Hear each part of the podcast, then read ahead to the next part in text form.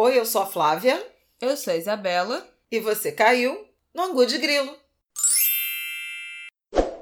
Oi, gente. Boa terça-feira. Tudo bem com vocês? Oi, gente. E aí, beleza? Animada? Três meses de. Não, estamos completando hoje, 16 de ma... junho, né? Sim. Estamos completando três meses de isolamento Sim. entre parcial e total. Completei, no, é, eu fui, completei no dia 13, que foi o dia que eu não saí mais. Pois é. E eu, no dia 16, depois daquela ida a São Paulo, que vocês já estão carecas de, de saber quem, quem ouve o Angu de Grilo. Tem muita gente nova chegando no Angu de Grilo, Olá. né? Olá! Vale a pena dar um boas-vindas, um salve para os recém-chegados, porque apareceram muitos seguidores, milhares, na verdade, de seguidores nas ah, últimas semanas. Beijo no ombro, meninas. Nessa onda, ser preto is the new black. Pois é, total. Bem-vindos. Se você quer saber melhor sobre esse podcast, sobre a gente, eu aconselho que ouçam o episódio 29, que é o episódio Gerações, que a gente fala sobre a ideia do podcast, um pouco sobre a nossa família, sobre a nossa, nossa vida. A gente também fala isso no primeiro, mas o primeiro é sempre o pior. É, a Isabela não gosta. Não, a gente o primeiro trata episódio é disso, é sempre o pior. Inclusive porque o nome é Angu de Grilo no primeiro, mas ela não gosta do primeiro episódio. Eu não tenho nada contra. Eu acho que é um, acho que dá uma noção da, da caminhada. Mas tem o, o 29, que foi um, um episódio mais bem estruturado na direção Sim. do significado de tudo, de tudo isso que é esse projeto, né? Porque trata da nossa intergeracionalidade. Exatamente. Bom, no episódio de hoje a gente vai falar sobre que vacina é essa, né? Que foi descoberta e ninguém contou pra gente que o povo já tá todo na rua. Cadê essa cura do coronavírus que só metade da população tem, que o povo todo saiu, entendeu? Só tem três pessoas em isolamento social, mais agora. E também vamos passar comentando aí sobre a prisão da nossa querida neonazista Sarah Winter. Nossa, foi querida presa. Nada. Eu, hein? Sai fora, ela faz manifestação com arremedo de Ku Klux Klan. Já devia ter sido presa antes. Precisou tocar, tacar fogos de artifício no, no Supremo é Tribunal Federal. Porque quando fez aquela falar. marcha racista, né, inspirada nos supremacistas raciais dos Estados Unidos, ninguém, ninguém mandou prender, nem, nem dissolver. É sobre isso que nós vamos falar. Tenho dito. Exatamente isso, tá, meninas? Sobre a seletividade do nosso judiciário. Bom, vamos começar por essa reabertura. Flávia, quer começar? Posso introduzir dizendo que eu acho que na última semana algumas cidades começaram a afrouxar o isolamento, né? Alguns decretos de reabertura particular, de shopping, Rio e São Paulo.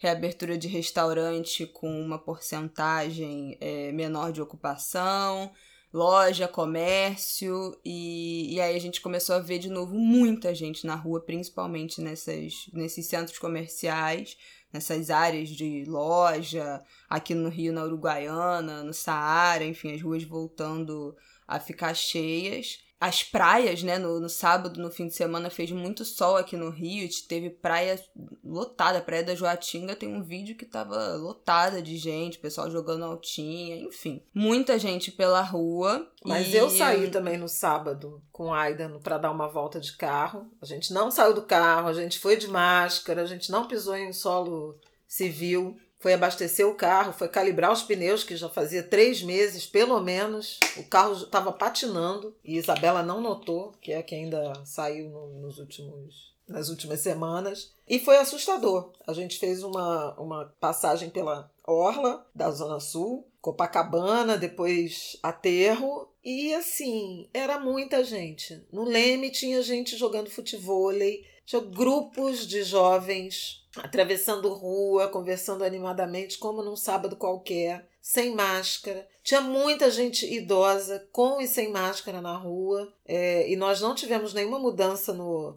no perfil do grupo de risco que sugira que pessoas idosas estão liberadas para circular. Uhum. Né? A recomendação, inclusive é, a despeito da, da reabertura, continua sendo de isolamento social o máximo possível então, realmente, tinha bares com muito movimento, tinha gente tomando cerveja na calçada. uma festa. As quadras do aterro com skatista, adolescente e criança batendo bola de basquete, muita, muita, muita gente na rua.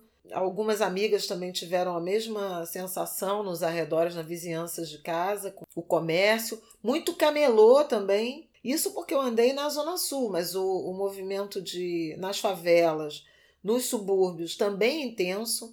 Madureira, o fervo, um amigo meu foi, antes mesmo da flexibilização mais intensa. E uma preocupação muito grande que eu estou com o sistema de transportes, porque ah, é. me parece que ainda está em funcionamento com restrição em termos de quantidade de frota, e as imagens do BRT e até dos ônibus mesmos no sábado eram de aglomeração, em, em que pese as pessoas estarem com máscara, mas tem uma proximidade que não, não tem como conter. Então é uma preocupação muito grande dos especialistas infectologistas, né, dos virologistas, de quem estuda a pandemia, temendo uma nova onda, uma segunda onda ainda forte, porque me parece que a, a redução da, do isolamento nas cidades brasileiras ela está mais intensa do que em cidades mundo afora que tiveram um controle muito maior da pandemia, um nível de quarentena mais intenso, mais radical e que estão se abrindo de uma forma mais moderada e, em várias situações, já recuando. A gente até falou sobre isso na semana passada, na edição passada, que a gente falou sobre a retomada e, e alguns países que abriram e, e recuaram. Não, acho que já tem uns quatro episódios, não sei se foi o 40 ou 39, que a gente falou sobre reabertura, esses planos de abertura em outros países que estavam dando inclusive bastante errado no primeiro momento, mas dentro do esperado, né, que você abre, tem uma, um crescimento do número de casos, fecha de novo. E quais eram os planos para cá? Só que na verdade a gente começou, os governos começaram a seguir esses planos de reabertura antes do, do que deveria, segundo os especialistas, né? Já tem uma, uma algumas informações de que a cidade do Rio de Janeiro já teria atingido o topo, o pico do, da pandemia.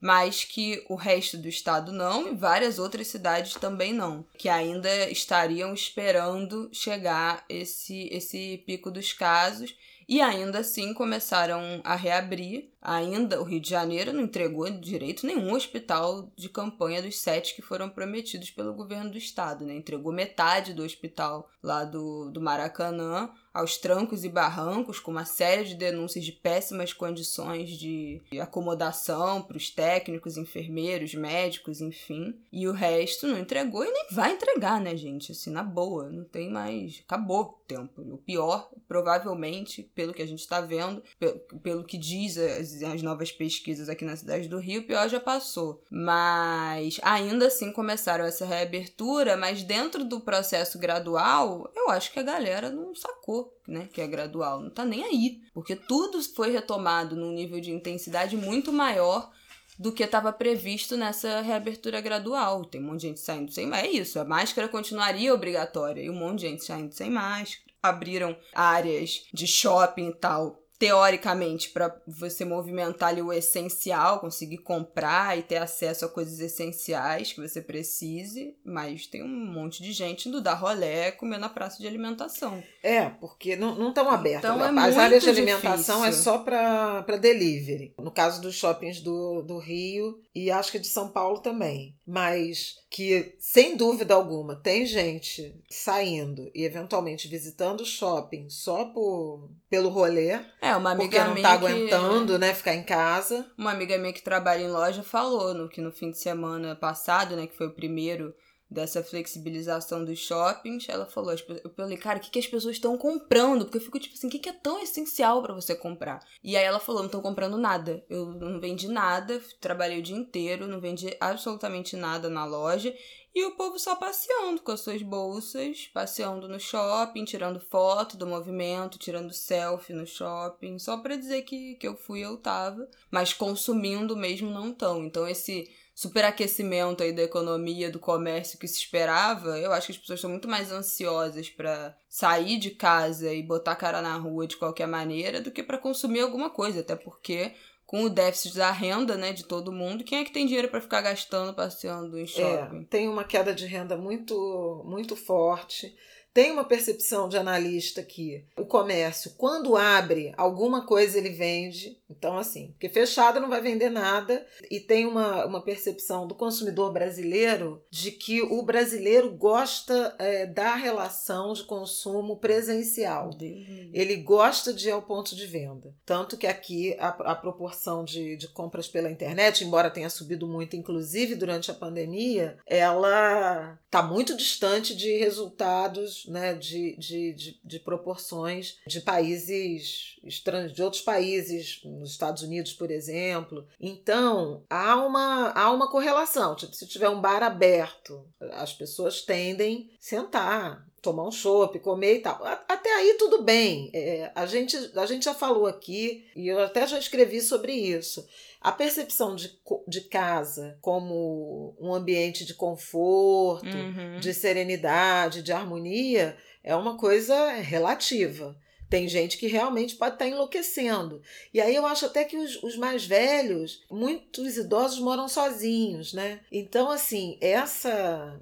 Várias imagens de shopping que eu vi são de pessoas idosas naquela fila para entrar no shopping e tal. Então, pode, pode ser também um sintoma, uma reação à solidão exagerada de muitos dias, meses. Sim, tem vários é... relatos pipocando de jovens também, amigos meus comentando que tem amigos novos, jovens que, que têm ansiedade, que estão tendo crises de ansiedade muito forte por ficar dentro de casa, gente com depressão que está agravando a depressão, começando a ter pensamento suicida por esse isolamento, principalmente quem está sozinho, e que cara, tá saindo com uma questão de sobrevivência. E aí é isso, entendeu? A gente não tava preparado para viver esse momento, a gente não sabia, a gente não conseguiu se preparar, né? Aqui no Brasil, a gente não teve as instruções.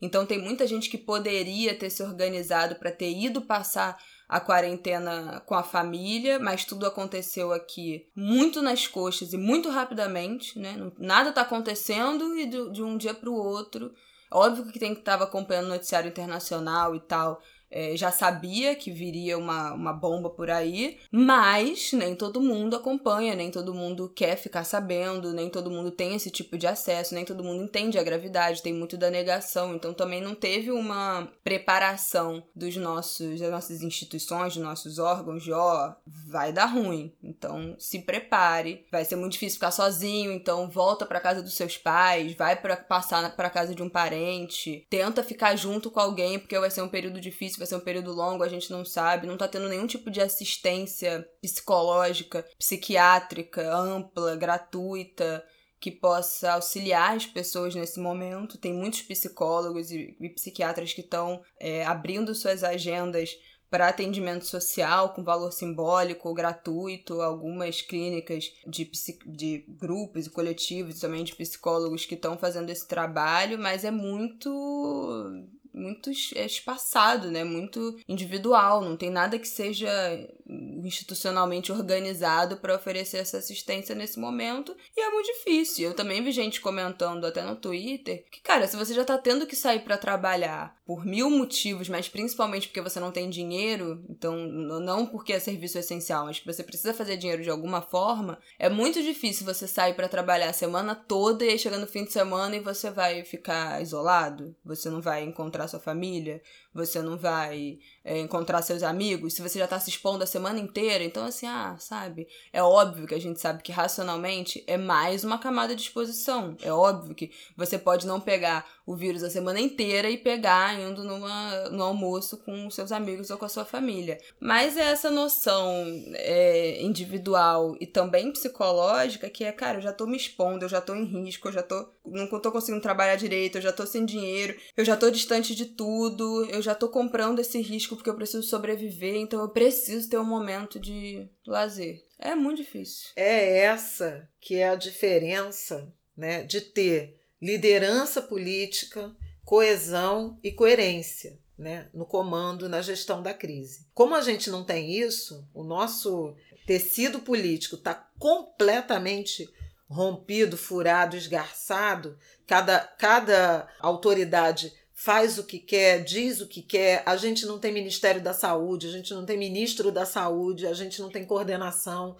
O presidente da República, desde o início, boicotou esse processo de essa recomendação de isolamento, porque considera mais importante a atividade econômica do que a vida das pessoas, né? Optou por uma, eu escrevi até uma coluna falando disso, darwinismo social ou a política do vocês que lutem, vocês que são pobres que se virem. Essa foi um posicionamento muito evidente, né? É, do presidente, do principal líder da nação, que, que fez, inclusive, o Brasil está com uma visão internacional péssima, a pior possível. Mas em razão disso e desse choque de, de versões, de visões, de abordagem, você tem as pessoas tomando decisões a partir da sua subjetividade, a partir da sua individualidade. E isso é o que não pode acontecer num ambiente de uma crise sanitária e humanitária em que você, ao circular, põe em risco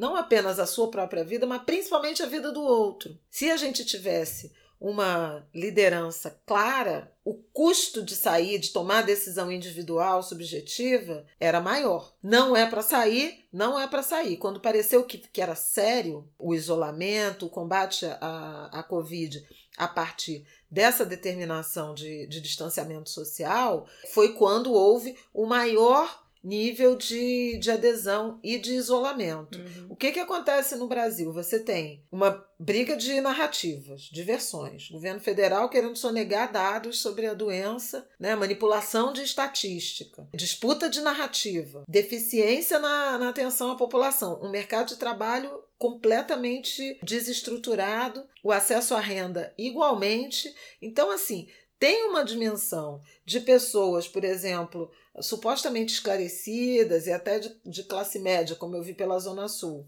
uh, circulando porque acha que vai ter determinadas precauções, vai assumir um risco de, de um risco que talvez não seja tão grande, porque o setor público liberou e tem a dimensão das pessoas em vulnerabilidade nas favelas, nos subúrbios, na zona oeste, que perderam trabalho que não tem dinheiro, que não tem apoio, rede de proteção e que está precisando sair a qualquer preço para fazer dinheiro para se sustentar. Então, assim, essa também é uma, uma dimensão muito séria da crise humanitária que a gente está vivendo. Que as pessoas falam, ou eu morro de fome ou eu morro da doença. Como a doença pode ser que me pegue, pode ser que não, eu vou tentar trabalhar e correr o risco de pegar a doença para não passar fome. Então é, é isso que você vê quando, quando a gente, quando a gente é, observa as imagens das áreas de comércio popular, das favelas, da, dos bairros de, de periferia, dos subúrbios. É uma absoluta necessidade de sobrevivência. E isso é muito duro, porque também é um indicativo de falta de política pública. Nesse, nesse sentido, eu queria lembrar também que nunca foi tão baixo o índice de isolamento social no fim de semana, né? Desde o fim de semana passado. Nenhum estado brasileiro tem índice de isolamento superior a 50%. O maior índice é em Rondônia, com 48%. O menor em Tocantins, com 36%. Rio, São Paulo, Espírito Santo, até sábado domingo, estava na faixa de 40% a 41%. Minas Gerais, 39%. E o que os especialistas dizem é que Minas Gerais é onde para onde a pandemia está se dirigindo onde é, a escalada dos, dos, dos casos. Tem uma crítica que é do isolamento se basear também numa equação que envolve oferta de leitos e como houve um aumento do número de leitos disponíveis, então o percentual de, de internações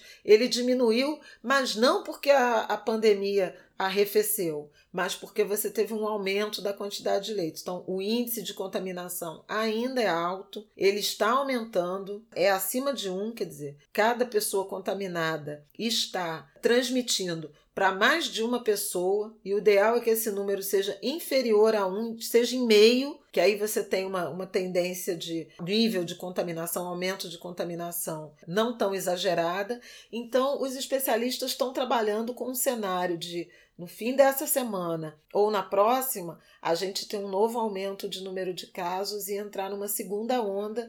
E aí é mais difícil, fica mais difícil você controlar, porque vai ter que fechar tudo de novo, vai ter que radicalizar. Como é que vai ser feita essa segunda etapa? A outra coisa que eu queria chamar a atenção é, acho que já falei né, da tragédia que é o sistema de transporte, as aglomerações, inclusive tarde da noite no BRT. Queria lembrar da foto que viralizou do Ian Carpenter, Carpenter uma foto incrível, nove e meia, dez horas da noite de segunda-feira uh, da semana que passou, uh, segunda-feira 8 de junho, no BRT, uh, chegando na estação da, da Alvorada. Uma barbaridade a imagem. A foto é linda, mas é assim: pessoas completamente aglomeradas no, dentro do BRT. E o risco que os trabalhadores de áreas essenciais estão correndo, porque o deslocamento deles também está comprometido pelo Sim. excesso de circulação de pessoas. Então,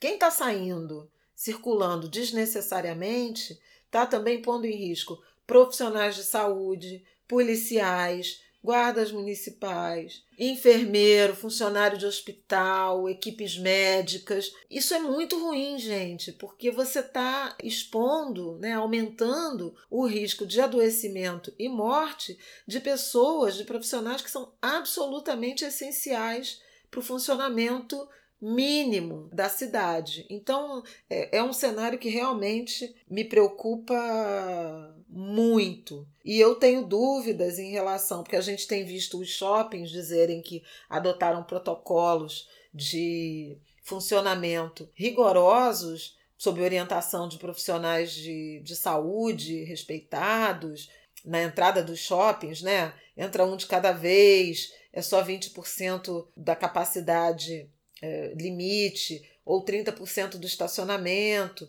Algumas coisas você só não pode existe, comprar e levar. Pois é, mas você não sabe por onde aquelas pessoas passaram, por onde elas vão é, encostar, como é que elas estão usando, se estão usando adequadamente a máscara, e nem se elas vieram de alguma de algum ambiente de aglomeração. Tipo, se o cara desceu do, do BRT e entrou no shopping, em tese ele tá carregando, é, muito carregando com, é, com se tiver alguém usando a máscara alguém. errada, espirrar e tossir, você tá vindo atrás andando e passar, meu filho. Sinto muito, entendeu? E isso é fazendo caminhada ao ar livre, correndo ao ar livre, não interessa. Se alguém na sua frente espirrar e tossir, você passar em seguida, você vai tomar uma, um jato de aerosol de, de vírus na cara que não tem menor cabimento. Então, assim, é muito difícil. Eu não tenho eu tenho pensado nisso. Ah, vai vir uma segunda onda e aí as pessoas vão entrar em, em lockdown e aí a gente vai conseguir aumentar o isolamento de novo e aí vai fechar tudo de novo. Mas a questão é, já tem um monte de gente que sequer entrou em isolamento direito, né? Isso. Tem um monte de gente que agora começou a sair e vai ter um monte de gente que não vai sentir nada, que não vai pegar, ou que vai pegar, vai ser assintomático e não vai sentir nada. E ainda que tenha uma segunda onda, ainda que tentem apertar de novo, é, fechar tudo de novo, propor um, uma quarentena mais, mais firme, essas pessoas que saíram e não sentiram nada, ou pegaram e, não, e foram assintomáticas, ou não pegaram, vão falar pra quê? Eu tô saindo, saí, eu fui no shopping, eu fui não sei aonde, eu fui correr, eu fui na praia e eu não peguei nada. Por que, que eu vou, por que, que eu vou voltar para ficar dentro de casa, né? Então, assim, eu acho que assim, esse é um caminho meio sem volta. Eu acho que todo mundo que, que saiu de casa nos últimos dias não pegar, não sentir nada. Mesmo que a gente volte para um, um, momento mais, mais rígido de isolamento, essa galera vai continuar na rua, porque se considerará aí invencível, né? Esse é o problema. Então, guardemos as cenas dos próximos capítulos. O que eu fico mais impressionada é como a galera compra o risco, né? Tipo assim, cara, se eu for numa. Se eu marcar, vamos lá, com 30 amigos, a gente faz uma festa dentro de casa um deles fica doente e morre, como é que você vive com isso? Como é que as pessoas compram? Sabe, eu não sei se elas não pensam, mas eu não jamais eu ia conseguir viver com essa na minha cabeça, com a minha consciência de que um amigo, um parente meu morreu porque a gente marcou uma festa, uma social, um almoço. Isso que eu acho mais inacreditável, como é que as pessoas compram um risco, sabe? Compram pelos outros também, né? Não para si mesmo, mas, mas aceitam que os outros se coloquem também em risco para estar tá naquela situação. Então. E eu queria falar mais uma coisa sobre isso, porque eu estava falando do tal do protocolo de cuidadoso dos shoppings, por exemplo, de grandes lojas, mas se você pensar no comércio popular, não tem essas precauções, gente. Ah, é. Então, assim, tem camelô com produto no chão, né? Em araras, aquelas araras bem, bem básicas, no meio da rua. Você tem as áreas de comércio popular que a gente sabe que são é, ambientes algo insalubres. Onde é que as pessoas trocam de roupa, os funcionários trocam de roupa, os, aloja os, os vestuários, os banheiros, né? Para os funcionários, para os clientes. Como é que quais são as condições, né, de higiene necessárias para esse ambiente de pandemia e, e, será que elas estão sendo cumpridas? Eu acho que não. Então, assim, você uh, potencializa muito o risco de, de contaminação dos trabalhadores, dos clientes e de outras pessoas é, desconhecidas que estão compartilhando ou convivendo com esses grupos no transporte coletivo, na vizinhança, nos arredores. Então, realmente é um momento muito preocupante, sabe? Eu acho que a gente tem que prestar muita atenção no dia a dia, né, no desenrolar aí das próximas semanas e dado que a gente não tem um poder público alinhado, estados, municípios, governo federal, a gente redobrar a nossa postura cidadã para não se pôr em risco desnecessariamente e muito menos não colocar outras pessoas, conhecidas ou não, em risco também. Outra coisa que eu quero detonar nesse, nesse processo é como a falta de uma coordenação nacional ela faz, uh, faz falta. Só aqui no Rio, o Estado do Rio, a Prefeitura do Rio e a Prefeitura de Niterói, que está fazendo até um trabalho interessante, que vem sendo elogiado de controle da, da pandemia, mas é um município menor. Tem, tem uma, uma. É muito diferente ser Rio de Janeiro e uhum. ser é, Niterói. A ordem de 500 mil para 6 milhões de habitantes, numa ordem de grandeza. Agora, Cada um tem uma classificação indicativa de como a população deve se comportar e de como a atividade econômica será retomada. No estado do Rio de Janeiro, são três cores. Em Niterói, são cinco cores, cada uma determinando uma, um nível uh, específico de de abertura, de retomada da economia, de circulação de pessoas.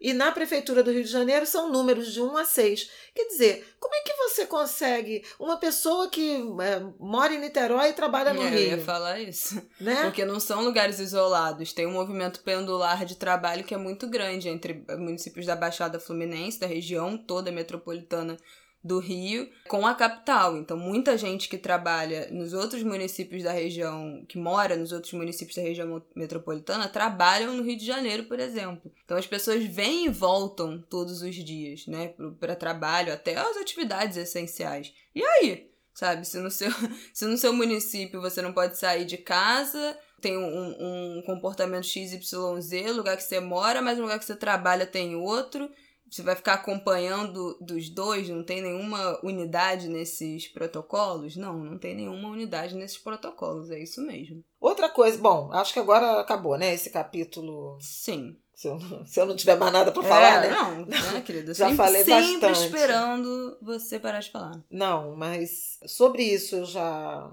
já falei, já acho que já acabei meu, meus pontos de preocupação, mas eu queria também lembrar que na semana passada, né, ou melhor, desde sábado, né, nós entramos aí no período de que seria das festas juninas. E também uma observação. Até os nossos companheiros ouvintes de, do Nordeste e tal poderiam mandar mensagem, né? Fazer alguns, algumas, alguns comentários, algumas reflexões sobre como é que está sendo né, esse início de temporada. As festas juninas têm um efeito, um impacto não apenas histórico, cultural, né, das tradições é, regionais, porque tem um, uma, uma correlação com o ciclo de plantio e colheita né, da, da, da agricultura, mas com a devoção das pessoas, das famílias e com atividade econômica, turística, de uhum. entretenimento e tal. E como a, a pandemia ela veio logo depois do carnaval,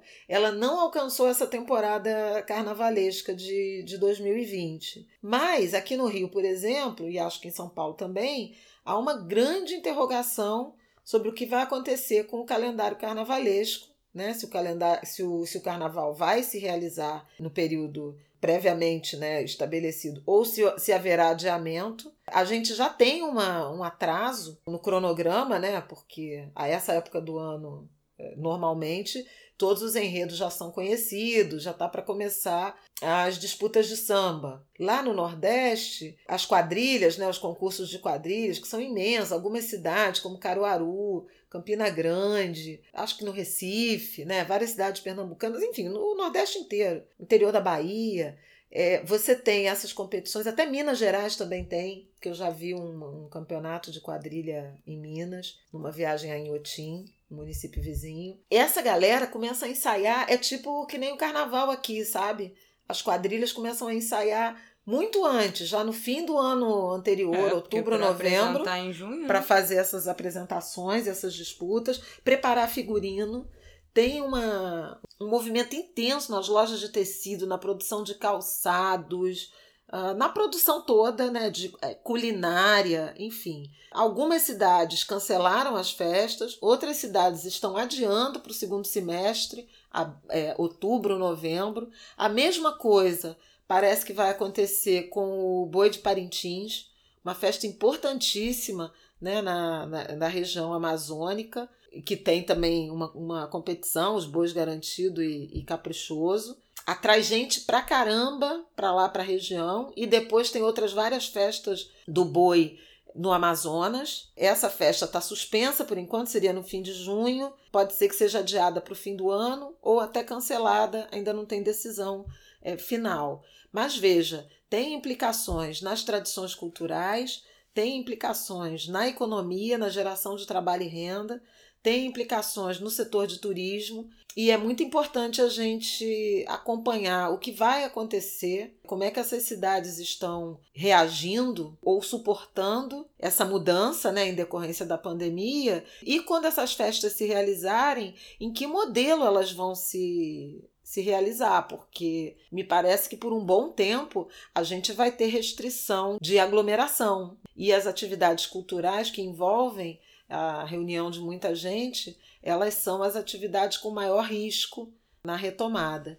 Então, é um, um comentário sobre isso e um pedido para a galera que curte, aproveita, acompanha, sobrevive eventualmente, né? Pois é, trabalha com essas, com esses festejos, com esses eventos. Qual é a, a repercussão e, e se... como é que vocês estão se virando, né? E uma dúvida aqui, se está tendo também alguma espécie de auxílio de alguma forma das prefeituras, dos governos aos profissionais que trabalham com essas festas, as ligas, sei lá, enfim, as associações de alguma forma estão apoiando as pessoas que trabalham com esses grandes eventos que não estão acontecendo, se estão sendo apoiadas de alguma forma, já que perderam provavelmente sua maior fonte de renda do ano, né? Então, nos falem. Bom, última coisa que a gente queria passar nesse episódio é a prisão nessa segunda-feira, pela manhã, da extremista neonazista Sarah Winter, que já é uma velha conhecida de qualquer pessoa que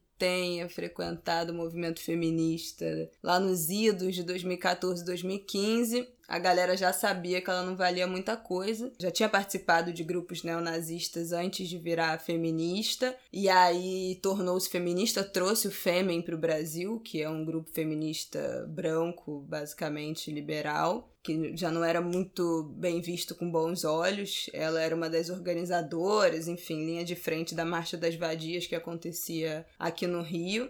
Era figurinha carimbada de estar tá lá, certa. E já não, não fazia muito feliz uma parte das mulheres que se intitulavam feministas lá em 2014, 2015 nos grupos de Facebook, porque sempre roubava o protagonismo dessas manifestações porque, enfim, tirava blusa, ia com o pé de fora, escrevia coisa e, e, e levava crucifixo e etc e tal, para ironizar é, o cristianismo de certa forma, e roubava a atenção de pautas mais relevantes com essas encenações, então já não era, já não tinha um, um fã-clube muito grande, até que sei lá o que, que aconteceu. Bom, eu sei o que aconteceu, né? A minha teoria é sempre que esse povo quer um protagonismo que não consegue dentro do movimento, e aí vira completamente pro outro lado para falar mal do movimento que participava e conseguir a sua atenção e seu protagonismo no extremo oposto. Então, ela não virou ícone de feminismo nenhum no Brasil, e resolveu abandonar e virar para o outro extremo, falando contra o movimento feminista, se tornando pró-vida, né, contra o aborto, foi para a extrema direita. E agora a gente tem visto nas últimas semanas que esse ser que já estava esquecido por muita gente que já conhecia ressurgiu com inclinações totais nazistas, é, representações de Ku Klux Klan e tudo mais que ameaças a ministra do Supremo, enfim, tudo mais que, que ela tem feito. E o que na verdade eu queria comentar é sobre essa seletividade, né? Acho que tem três semanas aí que ela gravou um vídeo ameaçando o ministro do Supremo, Alexandre de Moraes, falando que eu vou descobrir a sua rotina, quem é, quem é empregada que trabalha na sua casa, e a gente vai dar um jeito em você. Enfim, ameaças muito objetivas de que alguém que estaria obcecado com a rotina dele para encontrá-lo e fazer alguma coisa em algum momento, e ficou aí, sabe? Agora, somente hoje, que foi ser presa. No fim de semana, o grupo lá que ela encabeça dos 300 que são os neonazistas que estão lá acampando em Brasília, jogaram fogos em rojão para cima do, do Supremo Tribunal Federal, incluindo mais esse episódio em sua biografia, lamentável. E aí só hoje que essa mulher foi presa pela Polícia Federal depois de ter ameaçado publicamente um Ela ministro. e mais cinco. E mais cinco desse, desse grupo. E aí, neste fim de semana também, no sábado, Gabriel Santos Silva, um jovem de 23 anos, negro, de Salvador, foi sacar o seu auxílio emergencial e foi preso sem prova nenhuma, de forma completamente arbitrária, porque teria sido reconhecido como alguém que furtou, roubou um carro de uma mulher. Gabriel foi preso, ficou numa cela com 19 pessoas, sendo que seis delas estavam com sintoma de Covid, e ele é asmático. O Gabriel ficou, acho que, mais de 24 horas preso, foi solto conseguiram, é, depois de muita movimentação nas redes e ativistas lá em Salvador, com a família, com a polícia, conseguiram soltá-lo na manhã de domingo, mas não tendo qualquer prova contra ele, ele foi preso de forma completamente arbitrária quando simplesmente estava lá indo sacar o auxílio emergencial, simplesmente porque era um jovem negro que foi acusado injustamente, como muitos que a gente vê, muitos casos que a gente vê por aí e tem uma chance enorme de ter sido contaminado, né? Por ter ficado nessa cela superlotada com pessoas com sintomas, sendo ele um jovem que é asmático, então tem um problema respiratório que seria agravante para esse caso. E esse menino não teve, não precisou de prova alguma, né, para que ele tenha sido preso imediatamente. Ele, ele, sequer sabe dirigir, ele nem tem é, carteira de motorista, não sabe dirigir e foi preso sendo acusado de ter roubado um carro. Enquanto a Sara ficou aí andando livremente, circulando e propondo as suas ações neonazistas, extremistas, depois de ter ameaçado um ministro, que é uma, é, sendo ela uma mulher branca. Hoje eu vi algumas mulheres falando que, ah, mas só ela que foi presa dentro de tantos extremistas, homens, ela que foi a mulher que está em destaque que foi presa, querendo declarar algum tipo, impor algum tipo de necessidade de sororidade simplesmente porque ela é uma mulher.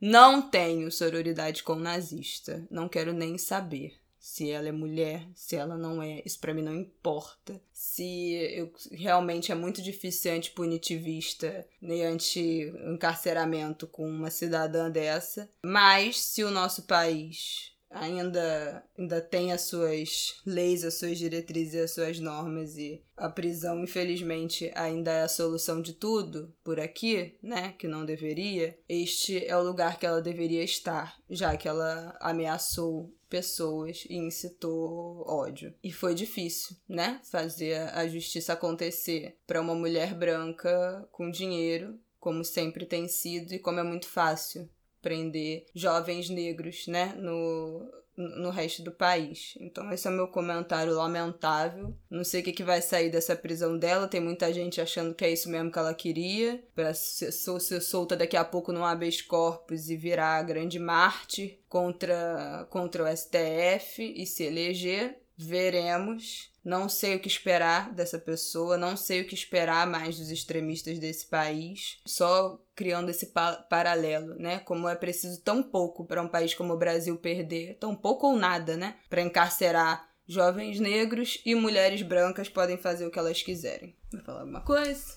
Não, eu acho que eu já falei bastante, né, no início.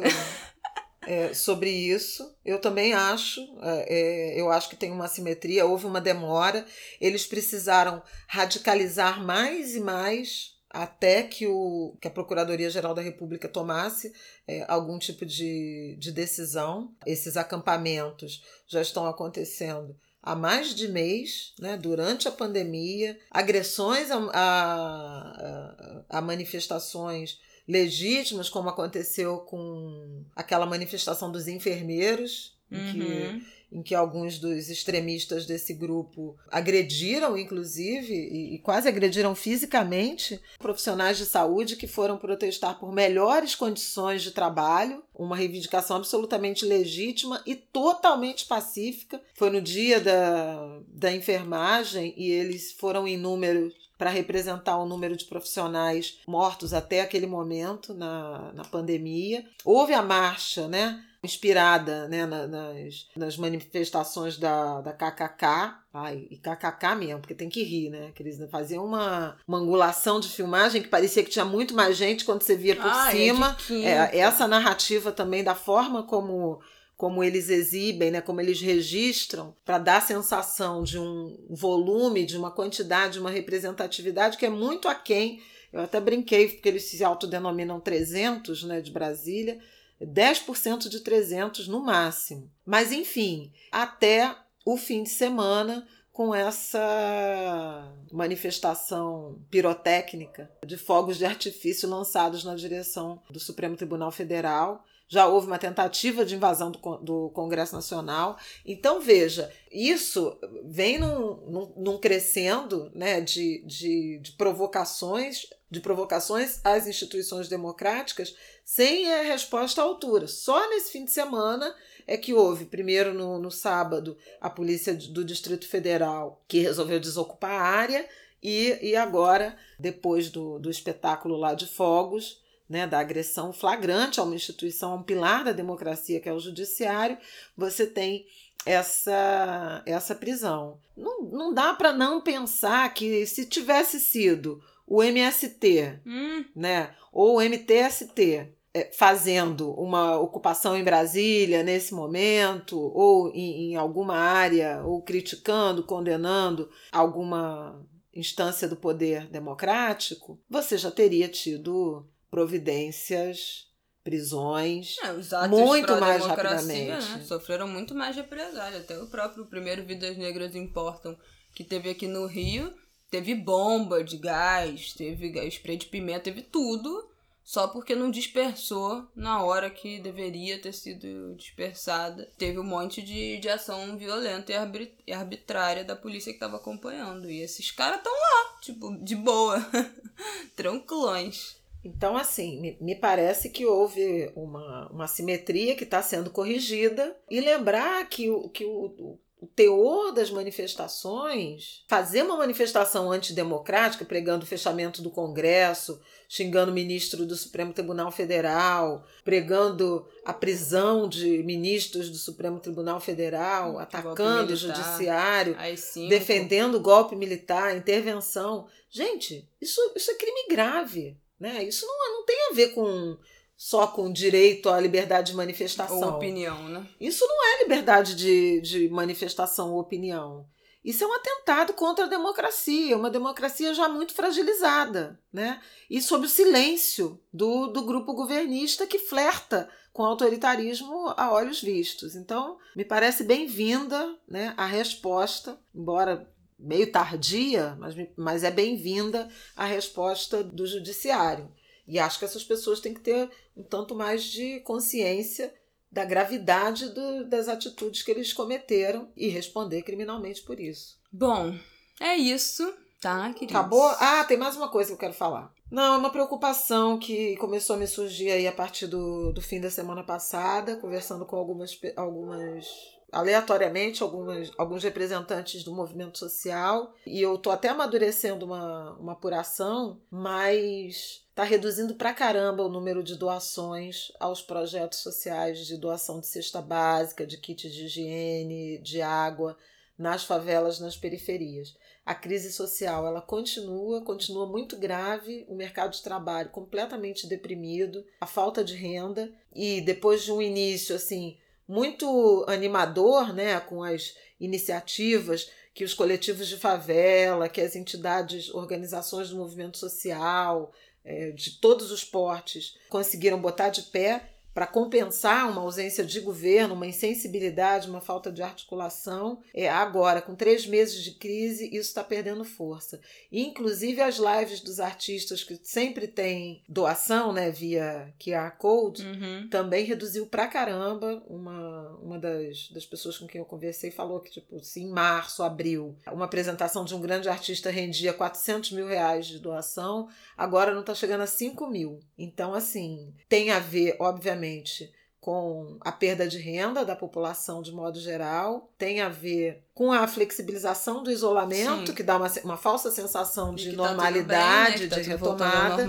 Mas eu acho muito importante prestar atenção nisso, e aí, se quem está nos ouvindo fez doações, participou em alguma medida, que acompanhe né, a prestação de contas e, na medida do possível, volte a contribuir com essas iniciativas que estão sendo fundamentais para aplacar a fome e diminuir aí a vulnerabilidade das famílias em favelas, em subúrbios, em periferias. É, e lembrando que essas mobilizações começaram também por, por causa da demora, né? De decidir se ia ter algum tipo de auxílio emergencial, alguma verba do governo para quem não poderia trabalhar, então as ações começaram antes do auxílio emergencial. Então acho que também teve essa, essa mobilização muito intensa, por isso não tinha ainda perspectiva de quando o governo ia liberar algum tipo de auxílio a esses profissionais e as pessoas que estavam desempregadas, não, não podiam trabalhar. Mas embora o auxílio tenha sido liberado, tem muita gente que ainda não conseguiu, né? Tem muita gente que não tem acesso a esse tipo. A gente já falou isso aqui. A acesso à informação, à tecnologia, à compreensão de preencher isso, de fazer essas transferências, de ter esse celular com aplicativo, de ter acesso à internet para para fazer esses trâmites, enfim. Os ativistas de comunidade estão se desdobrando para inscrever todas essas pessoas e coordenar essa distribuição e o acompanhamento desses auxílios. Tem muita gente que o auxílio está pendente, que está tendo o auxílio negado, que não conseguiu ainda a primeira parcela, não conseguiu 10 milhões de pessoas não receberam ainda a primeira parcela. Então, é uma doce ilusão de que esse auxílio está chegando na mão de todo mundo e que agora a gente não precisa mais desses outros tipos de ação. Muita gente não recebeu, né? 10 milhões, a gente abessa. Muita gente pode ter recebido esse dinheiro, mas não é suficiente, gente. Não é suficiente para viver com 600 reais. Não é suficiente para você lidar com eventualmente gasto de remédio, gasto de alimentação, um eventual gasto que precisa ter de contas, de roupa, de itens essenciais nesse momento. E esse dinheiro não consegue aplacar tudo, então é muito importante que a gente continue ajudando para conseguir aliviar um pouquinho também, tá bom? Então tá bom. Então tá bom. Um então, beijo. Boa semana. Até semana que vem. Boa semana para todos vocês.